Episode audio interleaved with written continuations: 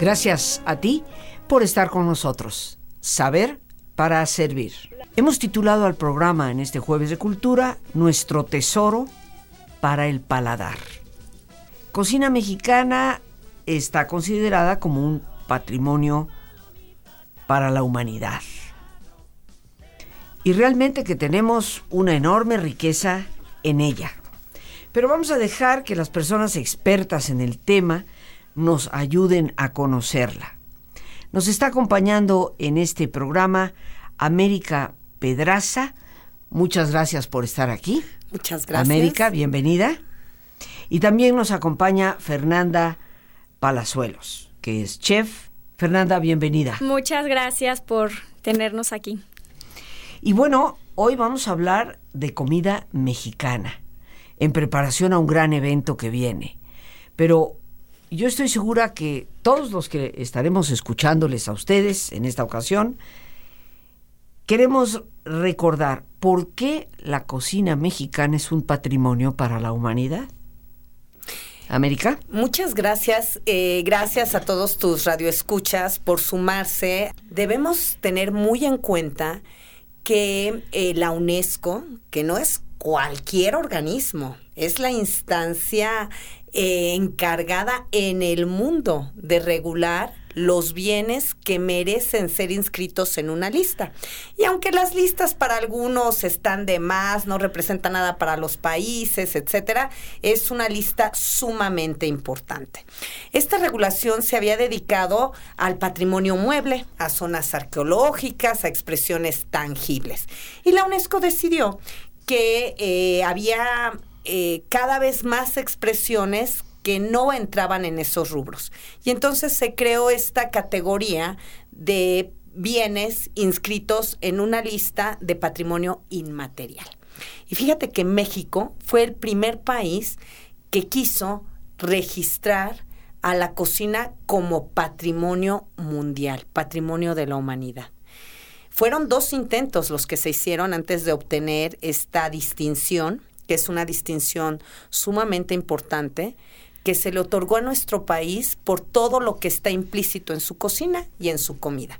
Es decir, comer para los mexicanos no es únicamente un acto biológico, no comemos nada más para nutrir nuestro cuerpo.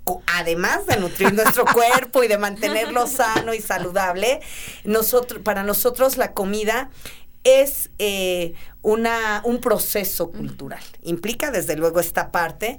La cocina mexicana, contrario a lo que todos deben de estar pensando ahorita, sí en, en comida muy grasosa, la cocina tradicional mexicana, en la mayoría de los casos, no contiene grasa. Es una cocina que se prepara a partir de ingredientes naturales que en los municipios, en las localidades, eh, eh, se extrae a veces hasta de huertos familiares.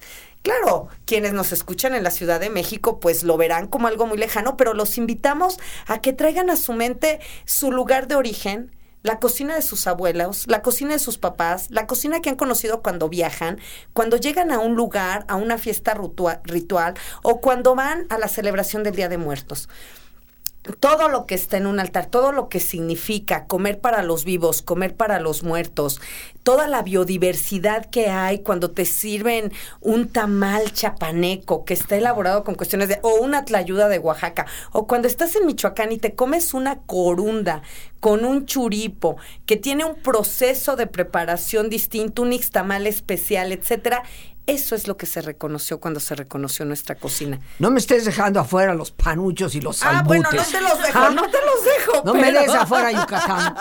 no, bueno, y Yucatán, ¿qué te digo? Ahora eh, tendrán oportunidad de conocer y de dialogar con estas cocineras, pero justamente lo que se reconoció fue esa diversidad. El reconocimiento es a la cocina tradicional mexicana como un patrimonio vivo, vigente, comunitario. Acabas de mencionar cocineras. Y comentábamos justo en lo que llamamos aquí Radio Pasillo, previo a entrar a la cabina, el significado que tiene la cocinera en la comida mexicana. Hoy está de moda ser chef, como nuestra querida Fernanda, ¿verdad? Pero en la, en la cocina tradicional nuestra, las famosas mayoras, pues son el alma de la cocina son estas personas que representan la tradición más antigua. ¿Qué papel juegan las cocineras en la comida mexicana? Fernanda.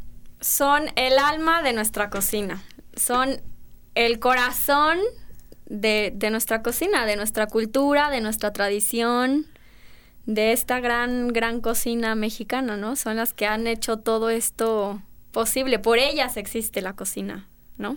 Son las personas, podríamos decir, que han permanecido para poder llevar la tradición a lo largo de los siglos.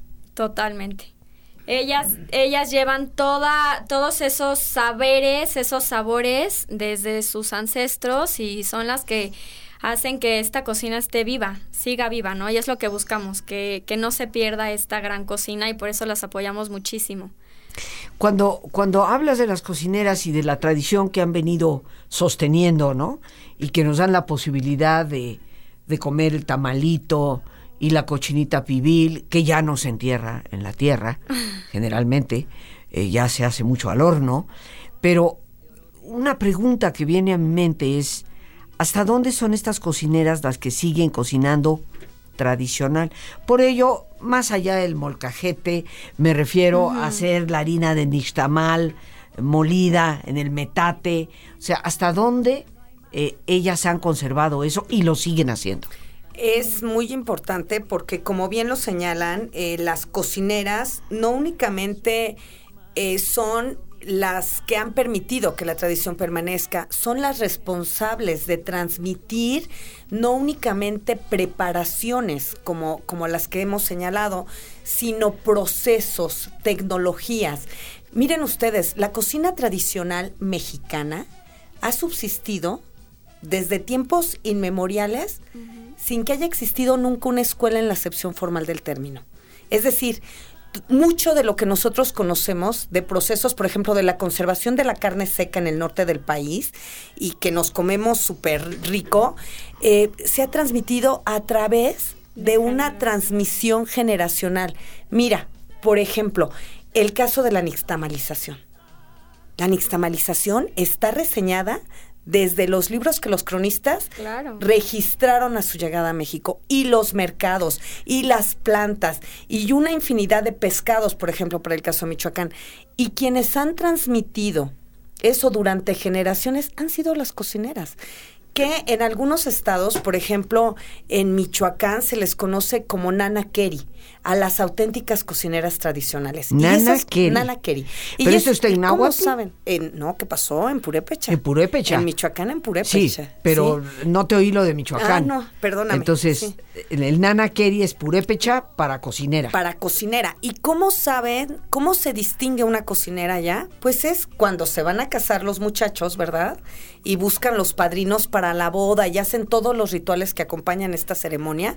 Buscan a esta persona para ver si acepta preparar la comida en su boda.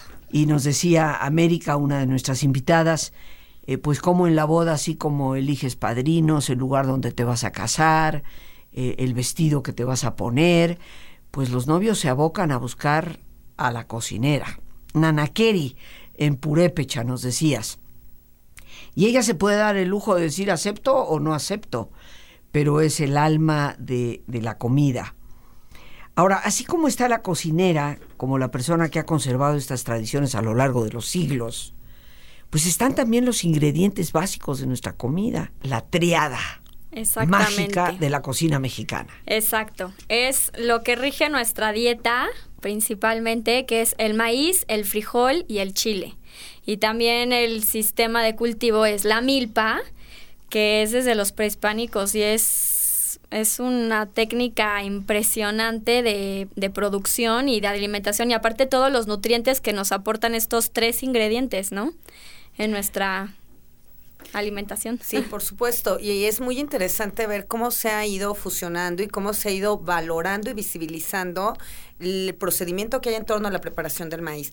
Fíjate que eh, estos reconocimientos, entre otras cosas, han servido para que los jóvenes eh, cocineros, los jóvenes chefs, se interesen y volteen a lo nuestro. Eh, el diálogo que se ha provocado entre los eh, grandes representantes de la cocina mexicana en el mundo que han volteado a ver los procesos y las técnicas que usan las cocineras en las comunidades, las formas en que organizan las cocinas. Cuando tú mencionas, eh, retomas y abres este diálogo recordando lo de las bodas, ¿no? ¿Cómo es una boda? En el interior de la República, ¿no? ¿Cómo se casa la gente? Y aquí a lo mejor muy fácil buscamos ahora la taquiza, que también es muy mexicana, o incluso en México, ¿no? Llega la boda y te dan la cena y puede ser un menú de cocina internacional, lo que sea, pero la gente siempre está esperando que den las dos de la mañana a ver si llegan los taquitos, ¿no? los, chilaquiles, el pozolito, el menudito. ahora sí viene lo bueno, ¿no? Incluso en las bodas que se dan en contextos muy urbanos, ¿no? Así de a ver a qué hora salen los taquitos, ¿no? Y es, eso es interesante pero las cocineras preparan lo propio de los lugares. Pueden ser moles, pueden ser caldos, pueden ser tamales, pueden ser... Y cuando les piden, pues hay todo un proceso, porque les llevan pan, también están los panaderos, también están los dulceros, también está la gente. ¿Por qué una cocinera no da el sí luego, luego? ¿Por qué no dice sí, sí te hago tu comida? Porque ella necesita ver si va a tener el equipo de gente que le ayude a prepararla. ¿Quiénes forman ese equipo? Yo puedo llegar con Fernanda y decirle, oye Fernanda, quiero que tú me prepares mi menú ahora que se van a casar estos muchachos, quiero el menú para mi hija, el menú para mi hijo. Y este Fernanda me va a decir, va a recibir lo que yo le lleve, que pueden ser este vinos locales, frutas locales, los canastos de pan, lo que sea, y ella tiene que consultar si sus hijas, si sus nueras, si las vecinas pueden ese día y quieren ayudarla a preparar el menú. Cuando son las fiestas patronales sucede lo mismo. ¿Y qué se come en esas fiestas? ¿Qué es lo que preparan las señoras? Muchos eh, alimentos, como ya lo mencionó Fernanda, están hechos a base de estos ingredientes, del maíz, de los procesos de nixtamalización. Pero la nixtamalización no es una sola. No se prepara el mismo nixtamal para hacer una tortilla que para hacer un atole, que, es, que para hacer este, un, un atole dulce o un atole salado, que para hacer un tamal. Las cocineras saben cuál es el maíz que necesitan y para qué les va a servir. Hay otros lugares en donde están cosechando elote tierno. Y ese elote tierno sirve, por ejemplo, en Michoacán para hacer un delicioso atole de grano que es una exquisitez porque está así sazonado y perfumado con anís de campo. O sea, la señora va y como hace frillito y como no tiene que sufrir todo lo que, lo que estamos sufriendo nosotros aquí con esto que ya mencionamos, van, cosechan sus celotitos tiernos, los rebanan, los preparan con una base también, de maíz. Ya se me antojó, ya, está horrible. Con ya salió la salivación ahí. así rico que van y que cosechan. He, he, viajado con algunas cocineras y cuando lo han tenido que preparar en otros lugares sufren porque no consiguen ese anís de campo tan perfumado, tan oloroso que pinta de verde esos atoles de una forma extraordinaria. O por qué no, unos suchepos. Mm. Ahorita también ves a la gente por allá mm. sacando los elotes tiernos, mezclándolos con nata, haciendo unos tamales exquisitos de maíz tierno. O en el Estado de México, las señoras. Ya te iba yo a preguntar si eres de Michoacán. Fíjate que lo soy.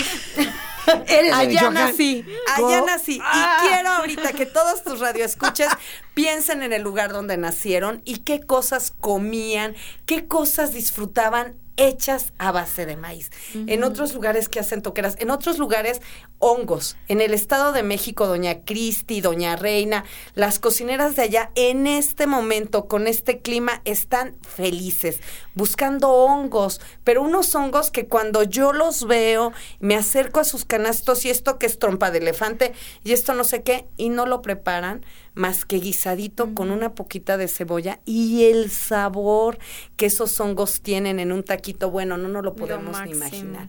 Entonces, eh, nuestra triada, que hoy está reconocida que en este momento se encuentra puesta en la mesa de muchísimas mujeres, de muchísimas familias, es algo vigente totalmente.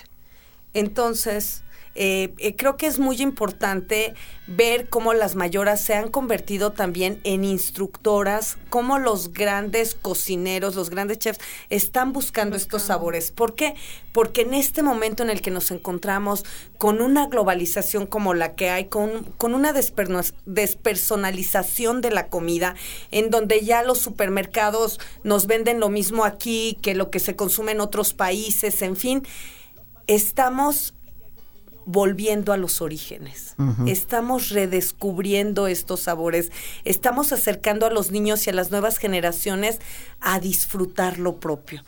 Pero a mí me gustaría preguntarte, América, estas mayoras, el alma de, las cocinas, las cocineras mayoras, eh, siguen utilizando fuera del campo, o sea, porque una cosa es el área totalmente rural, pero ya cuando te vas a la ciudad de Oaxaca, que aunque la comida típica de Oaxaca sigue siendo muy, muy tradicional, mi pregunta es, ¿qué tanto en las cocinas de hoy se sigue haciendo el nixtamal a través del metate? ¿O qué tanto ya se está recurriendo a otro tipo de proceso? Estas nanaqueris en Purépecha, ¿hasta dónde siguen esa tradición o hasta dónde la han ido modificando? Aunque ciertamente a mí me ha tocado comer cochinita pibil, metida al horno, exquisita, pero nunca como la de mi madre, que la enterraba en el jardín de casa. Esto es para nuestro ejercicio de relajación. Como es nuestra costumbre, te pedimos que te pongas cómodo y si te es posible hacer el alto completo, que mejor que cerrar tus ojos. Con esto, una vez más te pido que respires profundamente varias veces tomando conciencia de tu respiración, del entrar y el salir del aire en tu cuerpo, imaginando cómo al inhalar, así como llevas oxígeno a todas tus células, inhalas también serenidad. Al exhalar, así como tu cuerpo se libera de toxinas, imagina cómo en ese aire que sale te vas liberando de todas las presiones y todas las tensiones. Respira profundamente y relaja tu cuero cabelludo, todos los músculos que cubren tu cabeza. Relaja tu frente, siente la piel, la vibración de la piel que cubre tu frente.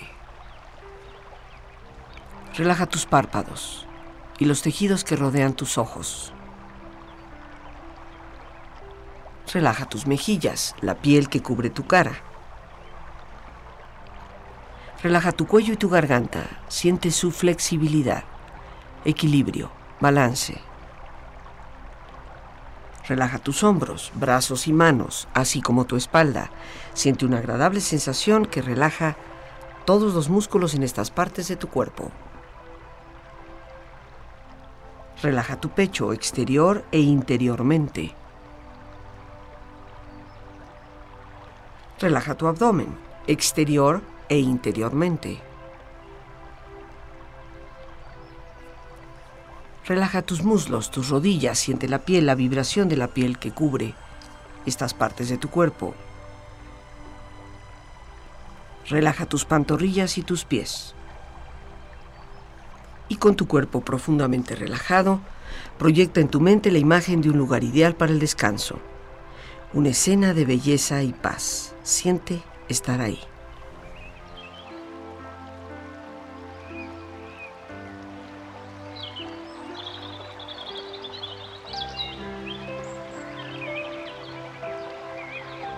Relájate bien y con esta experiencia empieza lentamente a estirarte brazos, manos, piernas y pies, moviendo tu cuello, bostezando si lo deseas, haciendo que tu cuerpo retome su nivel de actividad habitual hasta lentamente abrir tus ojos. Ojos abiertos, bien despierto, muy a gusto, bien descansado y en perfecto estado de salud, sintiéndote mucho mejor que antes en toda forma.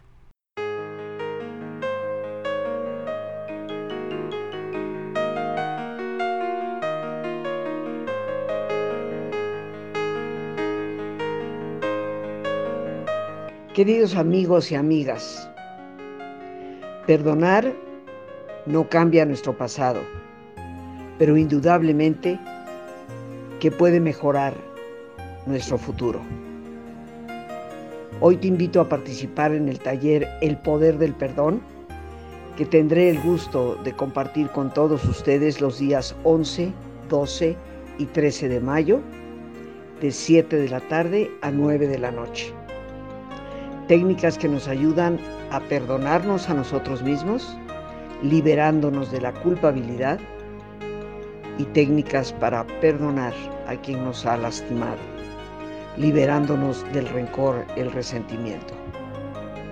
No te pierdas esta maravillosa oportunidad de obtener herramientas efectivas para una tarea tan importante desde nuestro interior.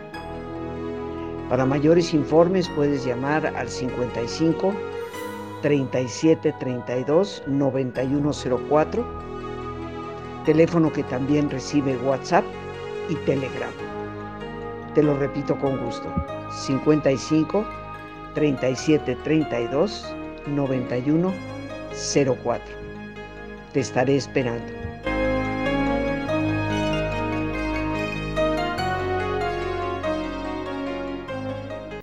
Pero aquí es que aquí la conversación se pone y estábamos hablando del pollo, que es la comida tradicional de muertos en Yucatán, ¿no?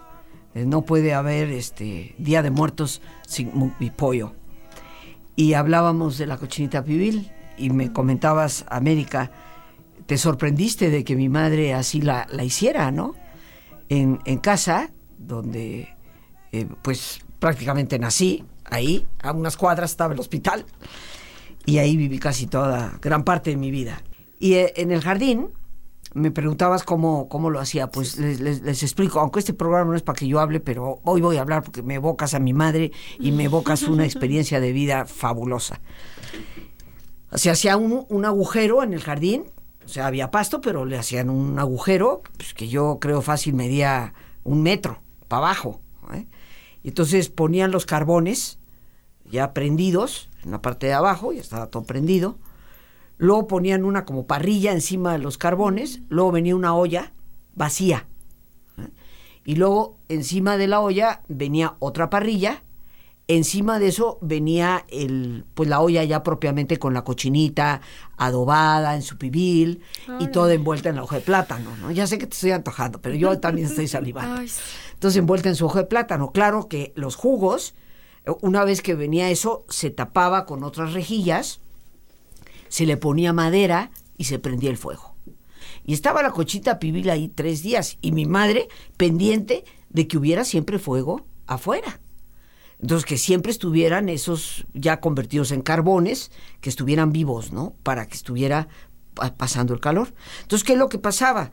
Lo que sucedía es que la cochinita se sudaba, por decirlo así, y entonces la olla que estaba abajo recibía todos los jugos. Mm. Entonces ahí estaba quedando toda la salsa de pibil. Qué rico. Y luego, bueno, ya a los tres días, ya con una gran cuidado, se iban quitando los maderos ya, ya apagados, ¿no?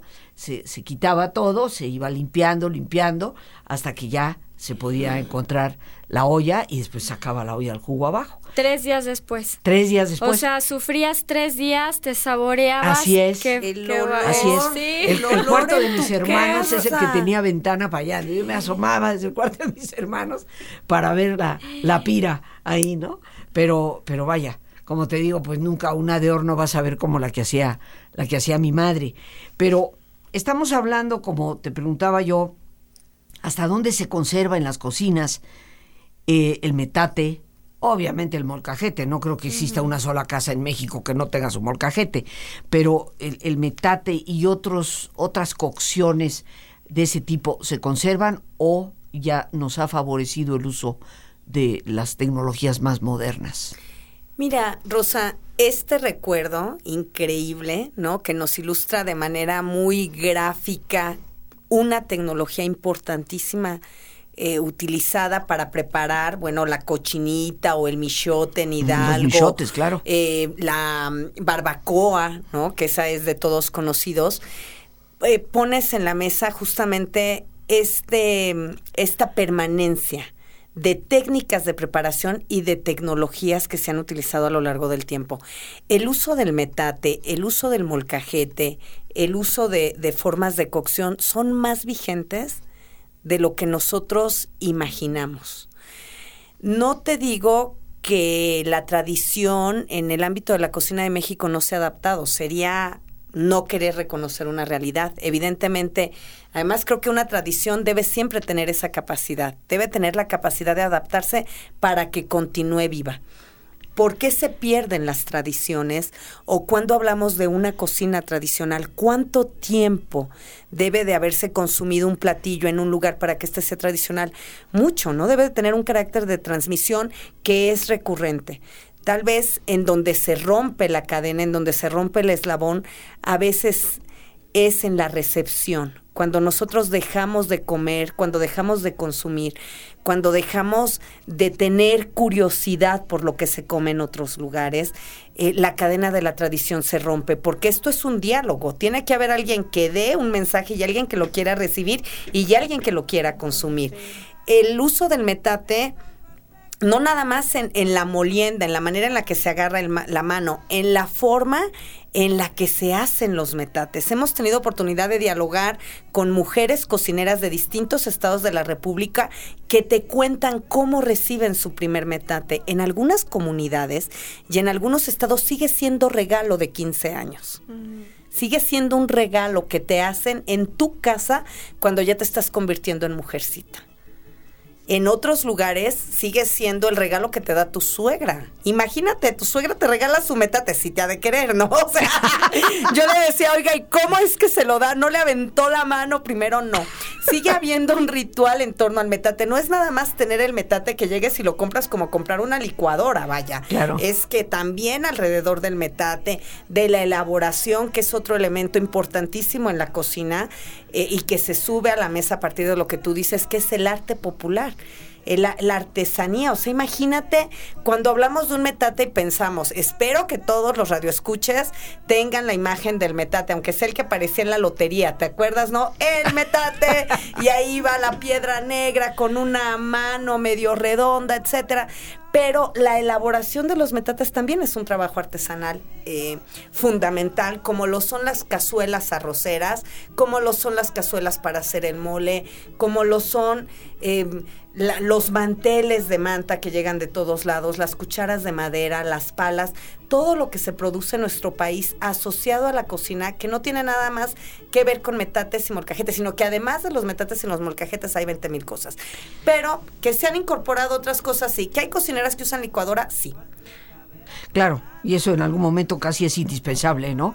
Sobre todo en una ciudad como esta, pero eh, eh, ciertamente que encontramos que la cocina mexicana, queridos amigos, eh, pues no solamente es lo que está en tu plato y te llevas a la boca, es el tipo de plato en el que lo estás comiendo, el tipo de cubiertos, el mantel donde está puesto y la artesanía que hay alrededor de ella. Y aquí estamos todos salivando, salivando.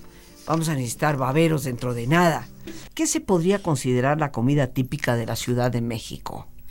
Bueno, la Ciudad de México es tiene varias delegaciones pero podríamos pensar, por ejemplo, los tacos en al pastor. Los tacos no al pastor. No bueno, me saques los tacos al pastor. Son clásicos. Son clásicos de son la Ciudad de básicos. Rosa aquí y Fernanda han hecho un complot y desde luego estamos claros. Está bien, los tacos al pastor. La única nota cultural ahí que voy a agregar es que los tacos al pastor incorporaron la piña durante el porfiriato en una crisis que hubo de cebolla. Eso yo no lo sabía. Una compañera investigadora me lo compartió y me dijo, ¿sabes por qué les ponen piña los tacos al pastor? Mientras nos echábamos unos buenísimos en el centro.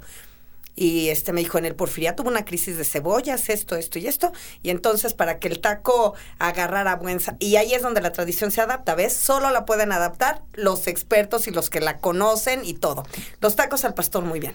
Ya está. Moles. Moles, milpa moles, alta, milpa alta. me- Claro. los tacos, este, las quesadillas aquí que son con, con guisados, que siempre llegas, si vienes de fuera de la Ciudad de México y dices, me da una quesadilla, ¿y de qué se la servimos? Sí, sí, Uno ¿qué le viene y dice, ¿cómo de qué me la sirven?